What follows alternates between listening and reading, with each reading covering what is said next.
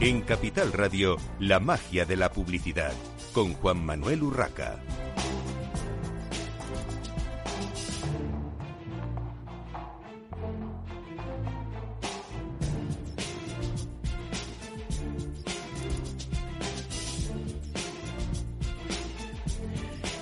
Bienvenidos un viernes más a la magia de la publicidad en Capital Radio. Les habla Juan Manuel Urraca.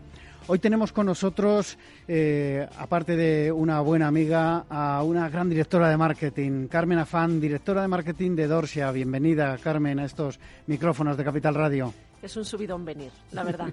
Buenos días. Bueno, subido mutuo, subido mutuo. Bueno, Carmen, eh, cuéntanos cómo ha sido la evolución de Dorsia en estos dos últimos años. Justo eh, hace un par de años, eh, inicio de la pandemia, nos contabas la evolución de, la marca y de vuestros centros. Cuéntanos cómo se ha desarrollado esta complicada época y cómo habéis eh, sobrevivido en el mejor sentido a esta pandemia. Es así, es así. Hablábamos para hablar de la campaña anterior, Yo me cuido sola, empezó a emitirse y comenzó la pandemia. Fue, la verdad, dramático porque le teníamos muchísimas ganas a aquella campaña, le habíamos puesto muchísima ilusión, muchísimo esfuerzo, el mensaje era precioso, ¿no? Pero bueno, ¿Sabes lo que hicimos? En nuestro caso, aunque las clínicas cerraron, la decisión fue que la marca no cerraba. Y seguimos comunicando y seguimos activos. Y todo el equipo generaba contenidos de interés, contenidos eh, relevantes para los consumidores estando en sus casas. Para mí creo que fue un, está feo que lo diga, pero creo que fue parte del éxito, de tal manera que cuando desconfinaron, nos encontramos con las clínicas llenas de gente, con ganas de venir. Habían estado conectados con nosotros, no solo con nosotros a nivel marketing, a nivel marca, también con el equipo de la clínica, que estuvo atendiendo, haciendo seguimiento, hablando con las personas en momentos tan críticos. ¿no?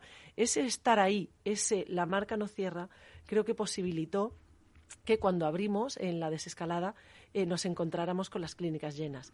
¿Y por qué? La pandemia cambió muchas cosas y entre ellas una que nos afecta a nosotros directamente y eh, al sector entero, y es que nos dimos cuenta de que no hay nada que genere más alegría, mayor bienestar que estar bien contigo mismo, que cuidarte. Nos dimos cuenta de que eso es lo que de verdad importa, más allá que las cosas materiales, más allá de aquello que compras o que acumulas, ¿no? Y eso fue lo que creo que ha permitido que evolucionáramos bien, que saliéramos de la pandemia bien, pese obviamente lo que se pudiera perder en el, en el cierre, ¿no? Bueno, ¿y cómo ha sido vuestra aventura de entrar en el mercado portugués y cómo os han recibido allí? Porque bueno, eh, siempre se dice que somos vecinos, pero que no somos iguales. Ah, Portugal es maravillosa. Estaba deseando, todos en la organización deseando llegar allí. El día 16 de abril se abre ya Lisboa, se abre después Oporto. Son locales descomunales en las mejores zonas de ambas ciudades. Vamos además con, con un partner allí con muchísimas ganas, muchísima hambre y nos hemos encontrado con los brazos abiertos en un país muy, muy receptivo a la medicina estética. Mucho mucho. Yo creo que nos va a ir muy bien, la verdad. Espero poder venir y contarte cosas buenas. Muy bien, pues aquí, aquí estaremos encantados de, recibirte de nuevo. Eh, Carmen, hablabas de aquella campaña de 2020 con la que, bueno, pues eh, de alguna manera eh, queríais hacer un, gran lanzamiento, dar un gran empujón a la marca, que, bueno, pues se vio frustrada por las circunstancias. ¿Qué tipo de campañas habéis desarrollado en estos últimos meses? ¿Cómo habéis llegado a vuestro consumidor, consumidora? Y, no sé, cuéntanos si quieres algún detalle de esas campañas. Nosotros somos un anunciante, no always on, always in, todo el día, todo el tiempo, ¿no?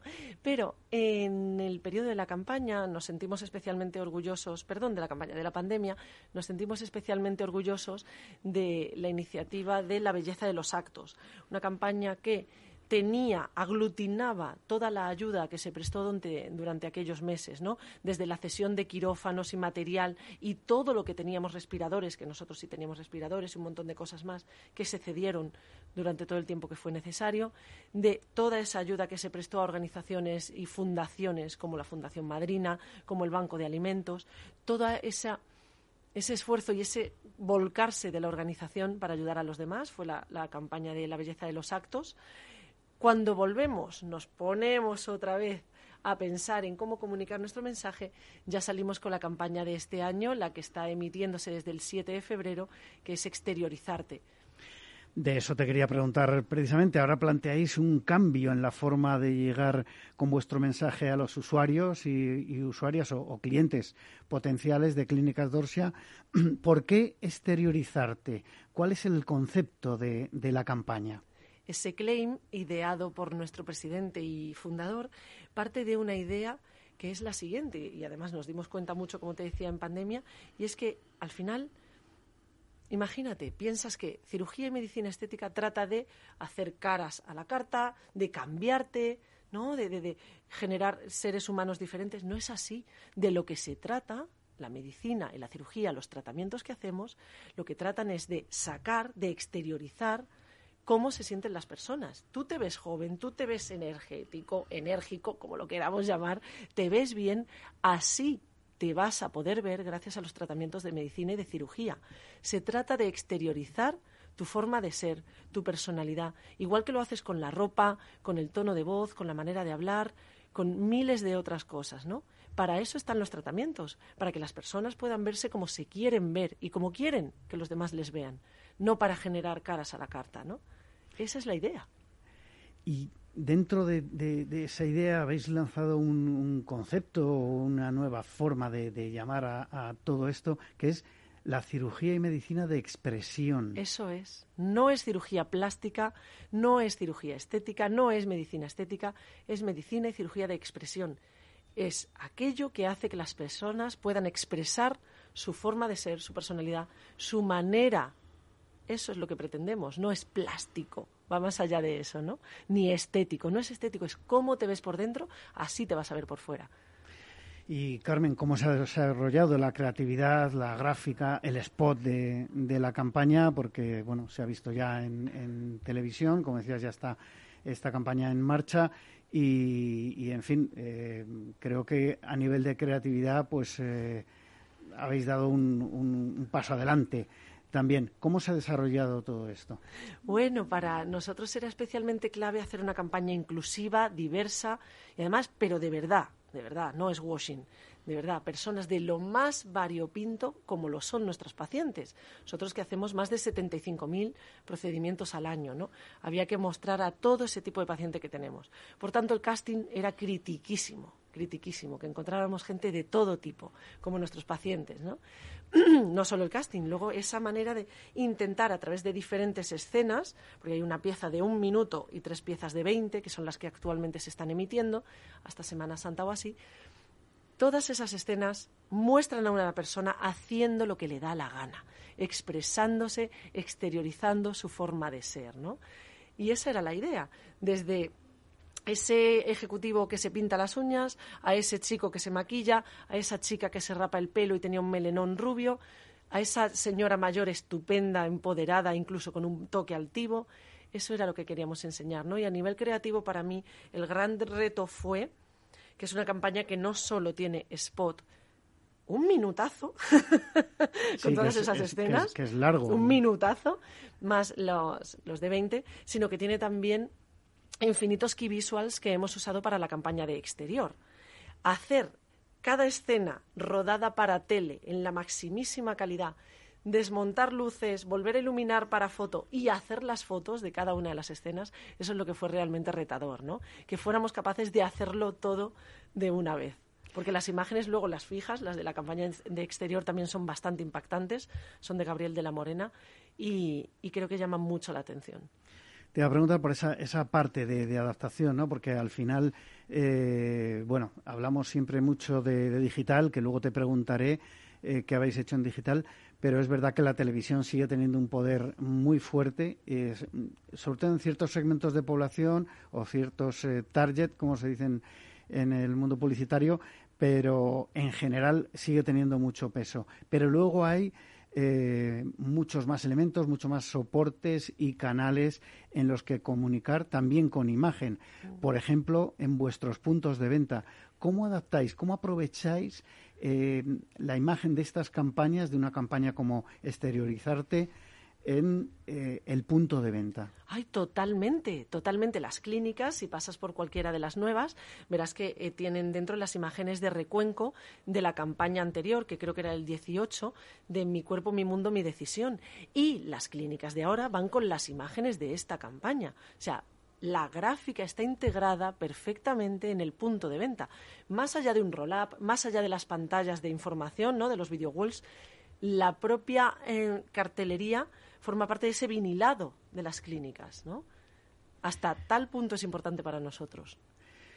Bueno, y como decía antes, hay, hay una parte de la que tenemos que hablar eh, siempre en este programa, que es el marketing digital. Hombre. el marketing digital que cada vez tiene más patas, ya no, ya no podemos hablar solo del concepto digital, porque hay muchos elementos. Eh, por ejemplo, Carmen, una de las partes que yo creo que más está llegando a los consumidores de ciertos productos y servicios son las redes sociales y los comentarios que se hacen en las redes sociales. ¿Cómo las utilizáis desde, desde Dorsia? ¿Cómo aprovecháis vuestras redes sociales? Bueno, es que para nosotros es vital, vital, como te decía, somos un anunciante de eh, siempre, siempre, siempre, siempre en campaña, en paid social, además con una persona solo para eso, solo para hacer paid social, pero en orgánico, nuestra comunidad, con más de 100.000 personas en la cuenta principal, porque luego cada una de las clínicas tiene su propio punto de encuentro con su comunidad local, ¿no? que es muy importante también. Em, para nosotros es clave usar ese canal para mostrar los resultados. Es lo que más credibilidad nos da, la verdad. Hacemos mucho contenido instagramero también, pero enseñar la excelencia médica los resultados, la satisfacción de las pacientes con testimonios reales, con los antes y después tan importantes, es el principal uso de ese canal, ¿no? ¿Y qué resultados habéis tenido con la parte digital? Porque muchas de estas campañas eh, siempre se habla que en digital todo se puede medir, pero hay una gran polémica últimamente con, la medición de, los datos. En vuestro caso, sin entrar en, datos concretos, pero sí cómo habéis eh, medido, cómo habéis notado o, bueno, valorado la repercusión de las campañas digitales en, eh, lo que hacéis al final, dar un servicio en esos puntos de, venta, en esas eh, clínicas. Hay algo que es clave y es la asistencia que hacen unos canales sobre los otros. La tele asiste al resto de canales, Google Ads, el resto de canales, la web nutre Google Ads, el paid social nutre la web y así hay asistencia de todos los canales. Nosotros cuando empezamos a emitir en tele campaña de branding, como esta de exteriorizarte, el pico de tráfico a la web es inmediato inmediato. Siendo nosotros, además, un anunciante de Always On también, como te decía, en telepromos y en momentos internos, que estamos siempre en los formatos de respuesta directa, muy tradicionales, muy encorsetados, pero que nosotros intentamos hacer a nuestra manera, ¿no? También enseñando las clínicas por dentro, enseñando a, a los pacientes y demás. Es inmediata la respuesta en el digital cuando estás en el convencional. No diría que viceversa, pero en ese caso sí. Y para nosotros, eh, fíjate, te digo una cosa, no entendemos una pata sin la otra. La verdad es que no. Y pienso que el anunciante que puede estar en la tele hace tele, la verdad. Bueno, es lo que decíamos, eh, la tele sigue siendo el, rey de, los medios, eh, los demás, pues la radio, exterior, digital, también cada vez más complementario, perdón, pero es verdad que, sigue teniendo mucho mucho poder y, que luego todo es complementario, como bien sí, asisten unos canales a los otros. Y hablamos del global, pero es que luego a nivel local, que cada clínica tiene su área de influencia, que están en zonas, pues bueno, en Molina de Segura, en Tortosa, en Baracaldo, pues hay que hacer estrategia hiperlocal también. Entonces, no perdamos de vista eso nunca. El tipo de compañía que somos con una marca tan fuerte a nivel global, porque no hay nada en Europa de este tamaño, con esta cantidad de clínicas, con esta cantidad de procedimientos, se complementa muy bien luego con esas estrategias hiperlocales de adaptarte a tu público en zonas como las que te estaba diciendo, ¿no?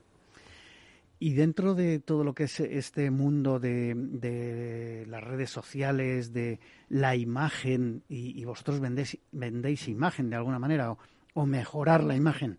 Em, ¿Utilizáis influencers y cómo los utilizáis? Yo tengo a gala una alegría ¿no? en esta compañía y es que vienen a nosotros, vienen a por nosotros.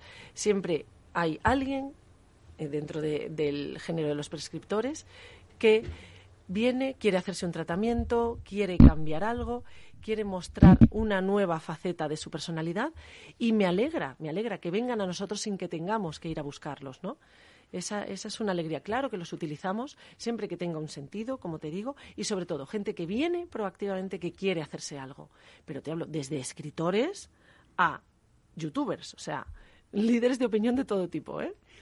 Y saltando un poco y, mm, saltando esas, esas barreras que hay reales, influencers, eh, versus eh, celebrities, ah. porque al final eh, hay, mm, gente que lo confunde y yo creo que no es lo mismo. Una cosa es ser influencer en redes sociales y otra cosa es ser una celebrity que puede ser un, un actor, una actriz, una mm. modelo, en fin, gente mm, pues que tenga mucha visibilidad pública. ¿Utilizáis celebrities o estáis digamos, planificando el uso de esta figura para promocionar la marca? Menos, menos, bastante menos, la verdad, bastante menos. Pensamos en que el líder de opinión es alguien que tiene predicamento entre su comunidad y que puede alcanzar a una comunidad a la que tú tal vez no puedas llegar. Ese es realmente el reto, ¿no? Todas esas personas que están en su área de influencia, que están en su comunidad y a las que tú a lo mejor con tu mensaje no estás siendo capaz de llegar. Por eso, más influencers, más líderes de opinión que celebrities ahora mismo realmente sí. Carmen, hay una parte del marketing que cada vez está cogiendo más peso, que es el, eh, los datos, el, tratamiento de la data, porque al final, eh, a través de eh, todos los medios digitales, la captura de datos es brutal. ¿Cómo manejáis esto desde, desde Dorsia y cómo manejáis la privacidad de esos datos de vuestros clientes o potenciales clientes, porque además en vuestro caso, al ser un tema eh, estético, más allá del tratamiento que pueda contratar eh, un, determinado cliente o clienta, es el, digamos, la privacidad, la, eh, bueno, el, eh, que es un tema delicado, ¿no? Sí, claro, claro, los historiales médicos, las historias clínicas, eso con una escrupulosidad, no te haces una idea. Y tenemos nuestro propio CRM, que es propietario y que está 100% diseñado para el tipo de negocio que tenemos. Entonces, ese es el paso cero el de la privacidad de las historias clínicas, ¿no? Y por supuesto, para mí, y te lo dirán todos los que pasen por aquí, el reto de la data no es tenerla, es interpretarla. Tenemos infinito, infinito. Y otra de las patas importantes es el staff de la clínica. Cada uno en su punto de venta, en cada una de las clínicas, que sea capaz de hacer esa lectura, ¿no? Ayudados por nosotros o nosotros ayudados por ellos para la toma de decisiones. Pero te lo dirán todos, el reto es interpretar. Te ves con una masa informe de cosas, de datos, de cómo han respondido a, de tratamientos, algunos muy en boga ahora. ¿Cómo ha funcionado el glúteo? Miramos los datos, nos quedamos bizcas y decimos, ¿y ahora qué? Ese es el reto. Al final, eh, el ir eh, sumando datos, eh, aunque muchas veces se habla de datos agregados y tal, no deja de ser millones de datos en, en muchos casos. Y, y, datos mm, sensibles, como, como estábamos comentando. En vuestro caso, ¿tenéis una política concreta de em, para asegurar eh, que esos datos no salen de vuestro entorno, que no se van donde no se debiera? Es que no pueden salir, no pueden salir de la clínica en ningún caso y de cada uno de los CRMs de cada una de las clínicas. No tenemos acceso ni siquiera a los demás, para que te hagas una idea. Eso está bien. Eh, cambiando de tema, eh, al plantear la estrategia de esta última campaña, exteriorizarte, eh, ¿qué mis de medios habéis elegido? Para nosotros era vital la tele. Salimos con la pieza de un minuto el día 7 en prime time, en todas las cadenas, como se hace un lanzamiento a lo grande obviamente después de habérsela enseñado a toda la red, a las más de 1.500 personas que trabajan con nosotros, ¿no? Salimos ese día, muchísima tele hasta Semana Santa, como te digo, con las piezas de 20, con esa optimización que tenemos los directores de marketing, que la tenemos tan a gala, de no ponerlo por poner, que ponerlo donde de verdad te va a funcionar, es casi, te diría, enfermiza esa, esa tarea, ¿no? Y en exterior hemos hecho acción de escaparatismo, tanto en Madrid como en Barcelona, y acción de pegada de carteles en Madrid, Cataluña y Canarias. Y vamos a seguir haciendo exterior, aparte de, obviamente, los más de 130 puntos de venta que tenemos, donde también se ve la campaña, a través de las pantallas, a través de roll-ups o a través del propio vinilado de la clínica. ¿no? En online lleva una pequeña aportación, pero para nosotros lo gordo era la tele cuando se plantea una campaña de este, de este nivel, de este tamaño, digamos, eh, global, como decías, eh, ¿se localiza siempre también a nivel de, regiones dentro de España, por ejemplo, o vais a cambiar la campaña respecto a eh, vuestro nuevo mercado portugués que, que vais a abrir ya el mes que viene? No, hemos hecho la campaña pensada para nacional, pensada también para Portugal, pero no va regionalizada. No hay key visuals que no voy a usar en Cataluña o sí voy a usar en Extremadura, no. La verdad es que queremos hacerla es inclusiva por algo, ¿no? Y, sabemos que esa realidad de esos pacientes es igual en todas nuestras clínicas.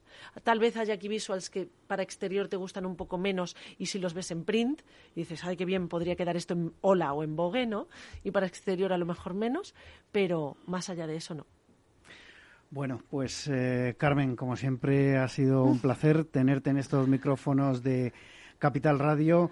Eh, nos queda todavía poco más de, un minuto. Yo voy a aprovechar para, eh, bueno, pues dar, mi opinión, eh, pero despido antes a Carmen Afán, directora de marketing de Dorsia. Encantado de tenerte en, en el programa, Carmen.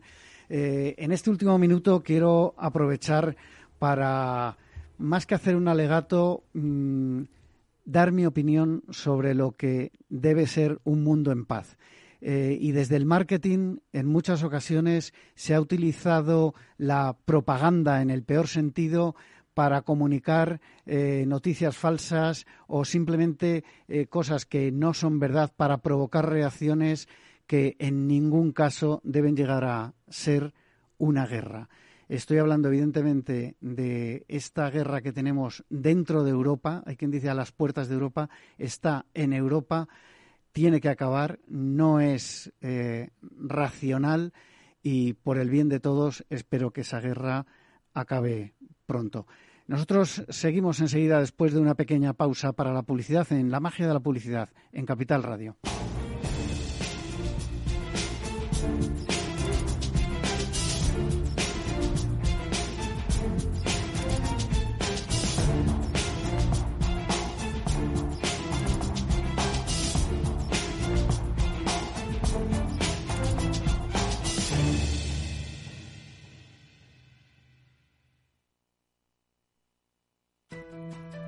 En el balance nos preocupamos por nuestros hijos, por su vinculación con el mundo de Internet y las redes sociales, y analizamos sus riesgos de la mano de Pilar Rodríguez en Familias Enredadas, todos los lunes a las ocho y media de la tarde en el balance, Capital Radio. Capital Radio Madrid, 105.7.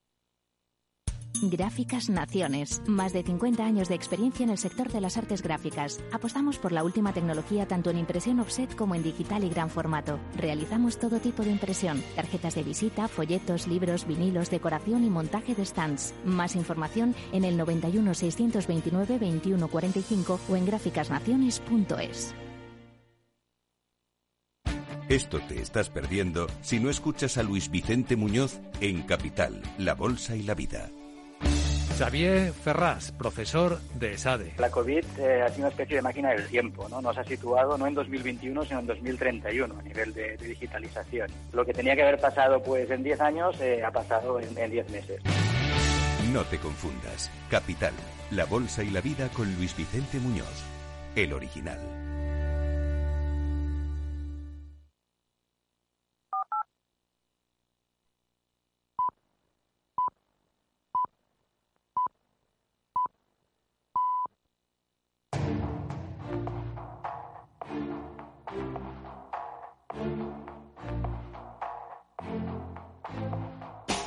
En Capital Radio, la magia de la publicidad, con Juan Manuel Urraca. Continuamos en esta mañana de viernes en la magia de la publicidad en Capital Radio. Ahora tenemos con nosotros a José Luis Aranda, director de marketing digital de Meliá Hotels International. Bienvenido, José Luis. Hola, buenas. Un placer. Y tenemos también a David Saez, director de turismo de Meta Iberia. Bienvenido, David. Hola, buenos días. Encantado de estar con vosotros. Bueno, vamos a hablar de turismo, de redes sociales, de, marketing, eh, al fin y al cabo, eh, marketing digital. Eh, José Luis, eh, sabemos que ha sido, han sido años eh, difíciles para vuestras empresas, para las empresas del sector turístico, lógicamente, pero nos gustaría saber cuáles han sido los principales desafíos, en este caso, de, tu compañía, de Meliá, durante este tiempo y qué oportunidades habéis, visto en este universo digital al que nos ha obligado las circunstancias, digamos.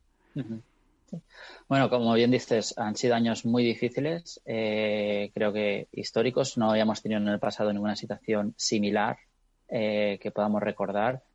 Y, han sido eh, un poco de la noche a la mañana, ¿no? Al final, el principal reto que tuvimos fue empezar a cerrar hoteles del día a la mañana, ¿vale? Nosotros operando, teniendo hoteles alrededor del mundo, pues sí que ya empezamos el momento Asia, que empezó un poco antes eh, esta situación que teníamos de pandemia y, fue uno de los retos principales, cómo poder cerrar hoteles que nunca habían estado cerrados eh, de la noche a la mañana, ¿no? Entonces, eh, poco a poco, pues fuimos cerrando los hoteles debido a la situación que había por obligatoriedad y uno de los principales focos, prioridades, no sé cómo llamarlo, es pues priorizar esta comunicación, ¿no? Tanto con empleados o, los equipos como eh, con los, propios clientes, ¿no? Que tenían sus, sus reservas de hotel planificadas, eh, algunos, algunos aún les pilló yendo al destino, pues cómo poder eh, mantener esta comunicación cuando el mundo, de alguna manera, pues empezó a ralentizarse, no quiero decir pararse, pero que se paró en todos los sentidos, ¿no? Entonces aquí nos, nos enfocamos muchísimo en, empezar esta comunicación eh, y esta situación de el mundo digital pues nos permitió eh, poder abordar eh, vía comunicaciones vía tradicionales no email o, nuestros el, contact center por ejemplo que teníamos muchísimas llamadas cómo poder explicar a los a los clientes pues la situación que vivíamos no y, y esta incertidumbre que había eh, que no sabíamos si duraría una semana, un mes o un año y al final nos ha durado un poquito más, eh, pues cómo poder eh, replanificar o darles un poco este sentido de tranquilidad, ¿no? y en cuanto a oportunidades que me preguntabas, yo creo que la, gran oportunidad es que el mundo digital nos, nos permitió abrir esta ventana de comunicación con todos los, todos los usuarios en general que nos permitían eh, que nos abrían un poco las puertas de su casa a través de las redes sociales, en este caso, eh, y poder transmitir cómo nos estábamos preparando y cómo les íbamos a intentar eh, garantizar, entre comillas, esta vuelta a la normalidad, ¿no? que esperábamos, esperábamos que fuera muy rápida y que cuando pudieran planificar sus viajes, pues que realmente tuvieran todas las garantías posibles que nosotros podíamos hacer de, de, seguridad ¿no? en, los destinos y que, podrían disfrutar de su, de, su, de su viaje, ¿no? ya sea vacaciones, ya sea por, por trabajo o por ocio, pero poder cubrir esa parte. ¿no? Porque José Luis, de alguna manera la pandemia mm. también ha provocado eh, grandes cambios en los eh, comportamientos de, los compradores de, de, mm. eh, de, la oferta de turismo, ¿no? de, viajes, de reservas de hotel, de cualquier tipo de, servicio en, en turismo cómo eh, se ha comunicado, cómo están comprando ahora eh, esos consumidores, porque me imagino que eh, mm, vosotros, por ejemplo, yo formo parte de vuestro sistema de fidelización, al final hay una comunicación digital, pero no todo el mundo hace cuatro o cinco años era tan digital como nos han obligado las circunstancias. ¿Qué, cambio habéis eh, experimentado? ¿Habéis constatado vosotros eh, con vuestra relación de, con vuestros clientes este cambio? y en qué medida ha supuesto un reto para, para Melia, para el grupo. Bueno, yo creo que esta situación nos eh, forzó esta aceleración digital, si lo podemos llamar así, de, todos los grupos de edad, no solo la gente más joven, sino todos los eh, grupos de edad, pues eh, aceleraron esta digitalización dentro de, su día a día. y eso nos permitió, primero, abarcar todo este rango de público objetivo que tenemos, de tanto sea pequeño como sea eh, de joven como, como de, mediana y más avanzada edad, que normalmente era muy complicado a nivel digital poderles contactar, eh, pues abrió este, esta única oportunidad. Como bien comentabas, el, eh, uno de los pilares de este momento de la, de la pandemia, que ya habíamos muchos años trabajando en él, era nuestro programa de fidelidad, Media Rewards, donde todas las comunicaciones, todas las acciones, pues iban un poco alrededor de estos beneficios del programa eh, que, tenía, que tenemos en marcha eh, y poderles comunicar, eh, primero, por ejemplo, hacerles encuestas y poder entender cuáles eran sus expectativas y necesidades a la hora de viajar, porque era la gran pregunta que teníamos todo el sector, es cuáles son las expectativas, ¿no? No es lo que los hoteleros o los hoteles piensan de cómo debería ser, sino realmente los usuarios cuáles son sus expectativas. Entonces, nos, nos, permitió mucho esta comunicación y, como bien decías, eh, potenciar los segmentos de venta más directos, eh, como puede ser nuestro, canal de venta melia.com o eh, agencias online, ¿no? De las grandes que, todos conocemos, que han potenciado o han nos han ayudado a, subsistir durante, todo este tiempo, ¿no? Porque lo que es la venta más tradicional, de alguna manera, pues se vio muy afectada eh, por las restricciones de, aperturas de agencias de viajes normales o, el momento de, viajar eh, por negocio, por trabajo o hacer grandes eventos, ¿no? Toda esta parte del negocio se vio muy limitada por las restricciones que había y, lo que forzamos o empujamos mucho fue esta eh, venta digital que nosotros ya desde 2015 en Melia ya apostamos por esta parte con un programa de digitalización bastante potente interno de la compañía eh, para ir hasta este camino, ¿no? Entonces, el camino lo teníamos andado, esto David luego nos pueda contar que, lo vio de primera mano, eh, lo teníamos andado, lo teníamos que afianzar eh, y aprovechar pues todo este trabajo previo para que, diera sus frutos, ¿no? Y allí se abrieron, yo creo que muchas oportunidades, ¿no? ser resilientes y ver de qué manera podemos transmitir estas situación de los hoteles, las experiencias y cómo vivir esta nueva normalidad a, los clientes y resolver sus dudas. Entonces eso eso eh, fue clave ¿no? para, para que pudiéramos mantener la actividad y cuando los hoteles estaban a punto de abrir, pues poder comunicarles eh, en una campaña que hicimos de, eh, de, vuelta a, viajar, que le llamamos en inglés comeback, de, de poder volver a viajar en, todo el mundo, ¿no? En la medida que las restricciones de cada país pues no los fueran permitiendo. Entonces, que era la incertidumbre, ¿no? ¿Cómo puedo ir a México o cómo puedo ir a, Asia eh, si realmente no, sé ni cómo, a lo mejor cómo llegar de mi casa al aeropuerto, ¿no? Pues todas estas dudas que son sencillas día a día, pues intentar transmitirlas en, todas las plataformas, tanto de comunicación directa, pero también, por supuesto, en, en toda la parte de redes sociales, que al final es donde el cliente o el usuario eh, pasaba muchísimas horas al día. Está claro. Bueno, para eso tenemos a David también, eh, para que nos explique desde su puesto en, Meta Iberia eh, cómo, cómo, se ha trabajado todo esto, ¿no? De hecho, me le ha trabajado con creators en, este, en estos últimos tiempos. Me gustaría, mm, para, para situarnos, para que el oyente nos entienda, que nos expliques, eh, David, qué es creators.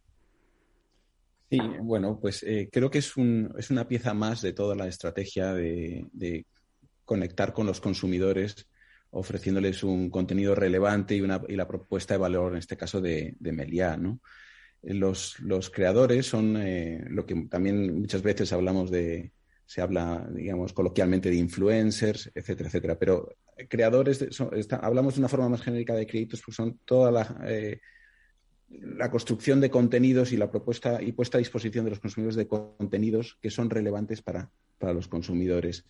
Y en particular, eh, los, lo que llamamos content creators en, Instagram lo que proporcionan es una forma mucho, eh, muy fresca, muy actual, muy cercana al, nuevo consumidor, a los millennials, a la generación Z, que además declaran que em, el contenido que ven en redes sociales y en particular de los influencers eh, es importante en su toma de decisiones para elegir una marca o un producto, ¿no? por encima del 50-60%. Por lo tanto, nosotros lo que hacemos es facilitar el trabajo con, esta parte de, oferta de contenido también a las marcas y eh, con soluciones que permiten dar transparencia en la gestión de estos contenidos para las marcas y a los propios creadores y, que lleguen al target adecuado con, el mensaje adecuado.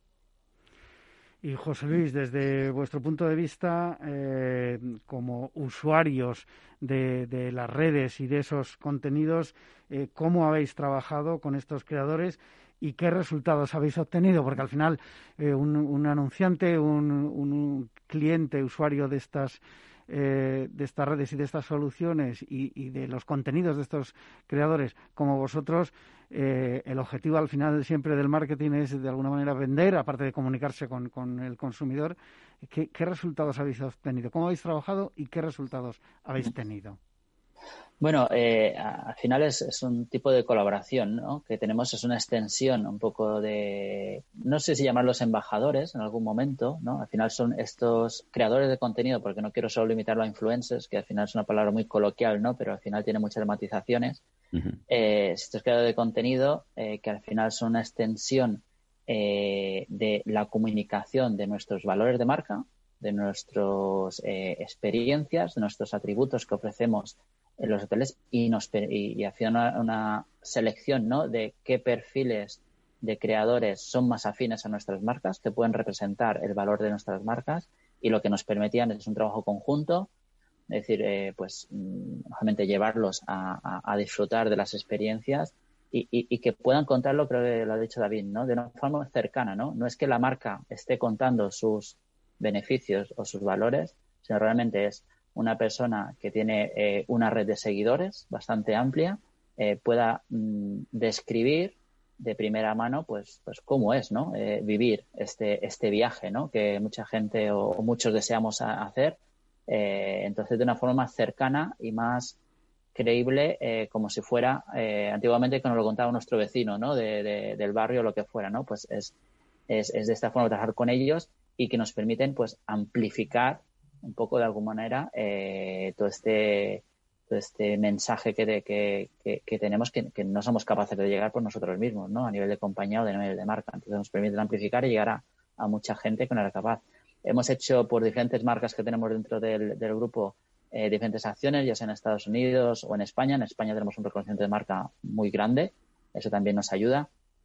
Fuera de España eh, no es tan grande, entonces eh, nos permitían pues llegar a estos a estos usuarios que estaban en redes sociales, que nosotros por nuestra actividad normal no éramos factibles. Y lo más importante, no solo es que nos conozcan y sepan dónde están los hoteles y tal, sino que realmente eh, quiera el usuario tenga interacción y, vender, ¿no? O sea, eh, que reserven nuestras, nuestras habitaciones, que es lo que hemos visto, estas acciones no son solo de, visibilidad, sino que realmente crean el interés para que los eh, nos conozcan y, lleguen a reservar nuestros hoteles, ¿no? Que es, que es la clave de, de toda esta parte. David, ¿nos podrías contar un poco más sobre el famoso Discovery Commerce? Eh, cómo se aplica al mundo del turismo y, los viajes. Claro, yo creo que además este concepto es eh, importantísimo en todo el proceso de recuperación y también un poco en lo que acabamos de, hablar, ¿no? De cómo inspirar y, cómo eh, influir positivamente en, la toma de decisiones de compra, ¿no?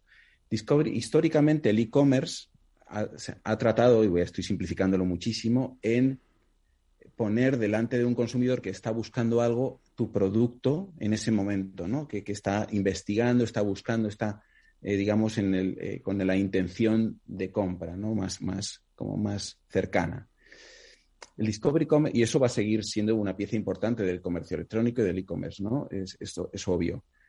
Pero hemos visto en estas épocas en las que había, obviamente, menos intención, ¿no? Recogida en los sistemas, etcétera, menos gente buscando en particular un viaje por, por todas las restricciones que había, en el que eh, lo que nosotros proponemos es que tiene, hay una capa adicional y, complementaria e importantísima, que es la inspiración. Es decir, encontrar al consumidor, inspirarle y, prescribirle eh, y abrirle los ojos de una oportunidad, de, ese viaje soñado o ese, ahora ese concepto de eh, viaje de revancha de todo lo que ha pasado, ¿no? Y lo que hacemos es que realmente tú, el producto encuentre al consumidor en vez del consumidor al producto, ¿no? Mm, eh, usando para eso la inspiración y usando para eso las redes sociales, eh, Facebook e Instagram, nuestras plataformas. Para que te hagas una idea, el 74% de los consumidores, en un estudio que hemos realizado recientemente, declaran que eh, la, family of apps de, de Facebook, es decir, Facebook, Instagram, WhatsApp, Messenger, eh, supone el 74% de ellos dicen que les ayuda a conocer nuevas marcas o productos, ¿no? Es pues, su fuente principal de, descubrimiento de nuevas marcas. Y esto es esencial en el sector de turismo y esencial para eh, la recuperación. Que consumidores que ni siquiera todavía están considerando un viaje vean un contenido de una experiencia de viaje, de un hotel o de una playa o de cualquier otra oferta turística y que dispare el, interés por ese destino o esa marca o ese producto mucho antes de que haya de se haya iniciado ese proceso de investigación, sino que realmente esta inspiración es el que hace un poco de, gatillo ¿no? del proceso. Y eso es una oportunidad enorme para marcas con menos penetración en mercados. Como decía antes José Luis, obviamente Melia es top of mind para todo el mundo en España y en otros mercados tiene eh, menos reconocimiento y más competidores y tiene que aparecer eh, y, sugerir e inspirar al consumidor para estar un poco en, su mindset de, compra. ¿no? Y eso es lo que es Discovery Commerce para Travel. José Luis, eh, ¿en qué consiste el concepto Wonder Week y desde hace cuánto tiempo lo habéis puesto en marcha? Sí, pues Wonder Week es, es un concepto que no me gusta llamarlo campaña, al final es una acción eh, que lanzamos, eh, bueno, empezamos a, incubarla en el 2018, pero tuvo el lanzamiento en 2019, eh, justo un añito antes de, iniciar esta pandemia, y, nace un poco de nuestro programa de fidelidad, ¿no? De nuestros usuarios de Melia Rewards, de cómo les podemos ofrecer, pues el programa tiene unas ventajas por pertenecer al programa, pero cómo les podemos ofrecer una semana eh, de, un valor añadido, que puede ser los mejores precios en ese momento, eh, bueno, niños gratis o cualquier valor añadido que creamos que es el óptimo dependiendo del hotel, ¿no? Eh, ¿Cómo le podemos ofrecer este, este, este mejor propuesta de valor, ¿no? y es un, es, es, una semana, es, una acción donde, donde participan la mayoría de nuestros hoteles, de todo el portfolio. La lanzamos a nivel mundial en todos los países principales nuestros a, nivel mundial eh, y, el objetivo es, es, crear esta, este momento eh, al año, eh, que son dos momentos al año donde solemos hacerlo, uno o dos, depende del año, para poder ofrecer esto a, todos los que quieran añadirse, adherirse al programa de fidelidad o incluso no son del programa de fidelidad, que puedan tener esta semana de mejor propuesta de valor, ¿no? Por nuestra parte y mejor, mejores cuentos. En este sentido, eh, no sé, yo creo que las, las que hacemos y, el, Black Friday, que en e-commerce es, muy extendido y en España cada día, cada día más, pues son un poco estos momentos. ¿eh? Si se me puede decir, a lo mejor diría que es como si fuera nuestro Black Friday particular, ¿no? Es este momento del año que nosotros queremos ofrecer a nuestros, a, nuestros clientes, pues eh, todo el portfolio de hoteles para que puedan eh, planificar y adelantarse a todos los viajes que tienen durante el año ¿no? Eh, y con las mejores condiciones. Ese es un momento Wonder Week que tenemos. Bueno, interesante para quien busca, pues eso, eh, nuevas experiencias, ofertas también, como indicabas, que al final en, en turismo es importante también aprovechar ofertas para descubrir lugares nuevos, lógicamente. Y a todo esto, eh, ¿cómo les ayudan plataformas como Facebook o Instagram en la gestión del viaje del consumidor y a conseguir todos esos eh, objetivos de, crecimiento, David? Porque eh, muchas veces pensamos en las redes sociales como lugares donde, bueno, conversar con, con las marcas o, a veces son canales de, comunicación para eh, quejas, ruegos y preguntas, pero eh, dan mucho más de sí, ¿no? ¿Cómo ayudáis desde Meta con estas eh, plataformas a, que José Luis y el grupo Meliá consiga sus objetivos? Sin, duda, al final, eh, como decías, nuestras contribuciones eh, van más allá de, lo obvio. Y, nosotros trabajamos con, empresas como Melia eh, desde la perspectiva privilegiada que tenemos como plataforma de ver el ciclo entero del viajero. Tenemos la fortuna de en nuestras plataformas ver desde todo lo que es la inspiración, todo, lo todo el contenido que genera y ayuda al consumidor a elegir su viaje, hasta, obviamente, eh, la búsqueda, la compra. Somos una plataforma en la que generamos ventas y adquisición de clientes.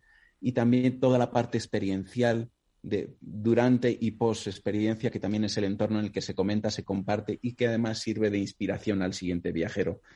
Incluso toda la parte de Customer Support, y Melia es un ejemplo, ha utilizado y utiliza WhatsApp para, para conectar con sus viajeros, confirmar, darle la confirmación de las reservas, etcétera, etcétera. Por lo tanto, desde esa posición privilegiada de que vemos todo el ciclo del viaje, nosotros lo que hacemos con, clientes como Amelia es eh, alinear las estrategias a sus, a sus objetivos de negocios, bien sean de construcción de marca o bien sean de generación de ventas o de fidelización, soporte clientes. Y para cada uno de esos objetivos y objetivos de negocio, eh, diseñamos estrategias eh, y acciones y actividades que, pasan, obviamente, como somos un player importante en ayudarles a inspirar a sus clientes, a adquirir clientes en, todos los mercados y también a que esos clientes estén satisfechos. O sea que, sí que eh, nuestra forma de trabajar con la industria es siendo un partner que impacta en sus objetivos de negocio, bien sean de construcción de marca o bien sean de generación de ventas y de, y de, y de, y de una de resultados positivos y, de, obviamente también la parte de fidelización, fidelización y eh, soporte a clientes. Es, es, bastante, es un modelo bastante integral, trabajamos con planes anuales bastante profundos en las que hay muchas iniciativas, también un elemento de innovación, de probar todo lo que viene nuevo y luego una mentalidad creo que creo que es muy importante de, de, probar, aprender, incorporar, descartar. Eso tiene que ser también parte de, del, plan de trabajo. Ese es un poco el modelo. Y hablando de, de esas eh, innovaciones que, comentas, eh, desde Meta, ¿qué tendencias eh, veis que marcan la conversación desde las plataformas en los últimos meses para la industria del turismo y qué implicaciones pueden representar esas tendencias para las empresas del, del sector, como el caso de Melia, por ejemplo? Claro. Sí, yo creo que ha habido, eh, hemos vivido un periodo muy complejo, como, como ya ha explicado José Luis, pero también eh, nos, ha, nos, nos trae muchas eh, tendencias, algunas, tenemos que ver cuáles se quedan y cuáles, cuáles no, pero de todas creo que son muy útiles desde el punto de vista de negocio. Hemos visto, y creo que todavía va a durar un poquito, aunque cada vez se va abriendo más, pero todo lo que es el foco en el turismo local y regional, hemos visto mucho turismo de carretera versus avión, de corto radio versus largo radio, de doméstico versus internacional. En América los road trips y los hoteles de carretera han tenido un éxito enorme. Y eh, parte de esto yo de, descubrimiento de ciudades pequeñas versus ciudades grandes, lo rural versus lo urbano. Eh, hay que ir eligiendo qué cosas esas se van a quedar y cuáles no. Y también eh, que la gente a veces quiere cosas menos masificadas versus más masificadas. Bueno, yo creo que eso es un elemento de, que siempre hay que tener una escucha abierta de cómo está ah, actuando el consumidor. Está claro que es, eh, toda la parte de local regional es, importante. Segundo, hay un elemento que hemos identificado también en nuestros eh, análisis y estudios, es toda la parte de sostenibilidad. Cada vez es más importante o es un elemento eh, más importante eh, en la ecuación de toma de decisiones de compra de productos eh, que la compañía o la empresa que le ofrece esos productos tenga sensibilidad respecto al medio ambiente. Y no desde el punto de vista de greenwashing, sino desde realmente de que haya, que sea una propuesta legítima al respecto, ¿no? Porque al final el consumidor es muy, muy, muy exigente y, quiere de verdad que eso sea legítimo y es muy importante que las empresas sean legítimas cuando crean contenido a, a este respecto, ¿no? Y luego lo que vemos también hay un elemento, dos elementos más quería comentar. Uno, hay una fuerte demanda embalsada y creo que eso hay que eh, estar atento a ella y ser capaz de darle respuesta. Y pensar también en las nuevas generaciones, millennial y generación Z, como un target nuevo con otros baremos y otros estándares. Ese sería un poco las tendencias que vemos actualmente. Hasta aquí lo que ha dado de sí este programa de hoy de la magia de la publicidad en Capital Radio. Despedimos ya a José Luis Aranda, director de marketing digital de Meliá Hotels International, y a David Saez, director de turismo de Meta Iberia, que han estado en esta mañana con nosotros. A todos ustedes les espero el próximo viernes en la magia de la publicidad en Capital Radio. Les habla Juan Manuel Urraca.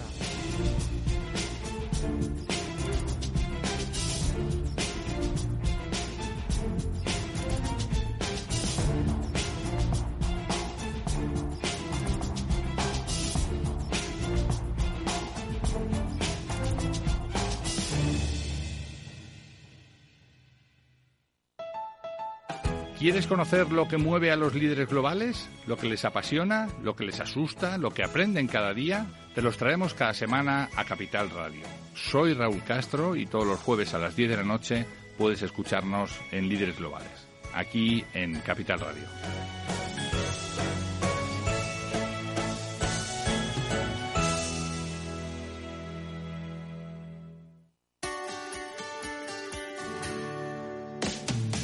Todos los viernes a la una de la tarde en Capital Radio tienes una cita con Humanos en la Oficina, el programa de radio más divertido y de mayor influencia en el mundo del capital humano, donde las empresas y organizaciones dan voz al talento que trabaja día a día en la oficina. Un formato pionero creado por el galardonado speaker internacional Miguel Ángel Pérez Laguna.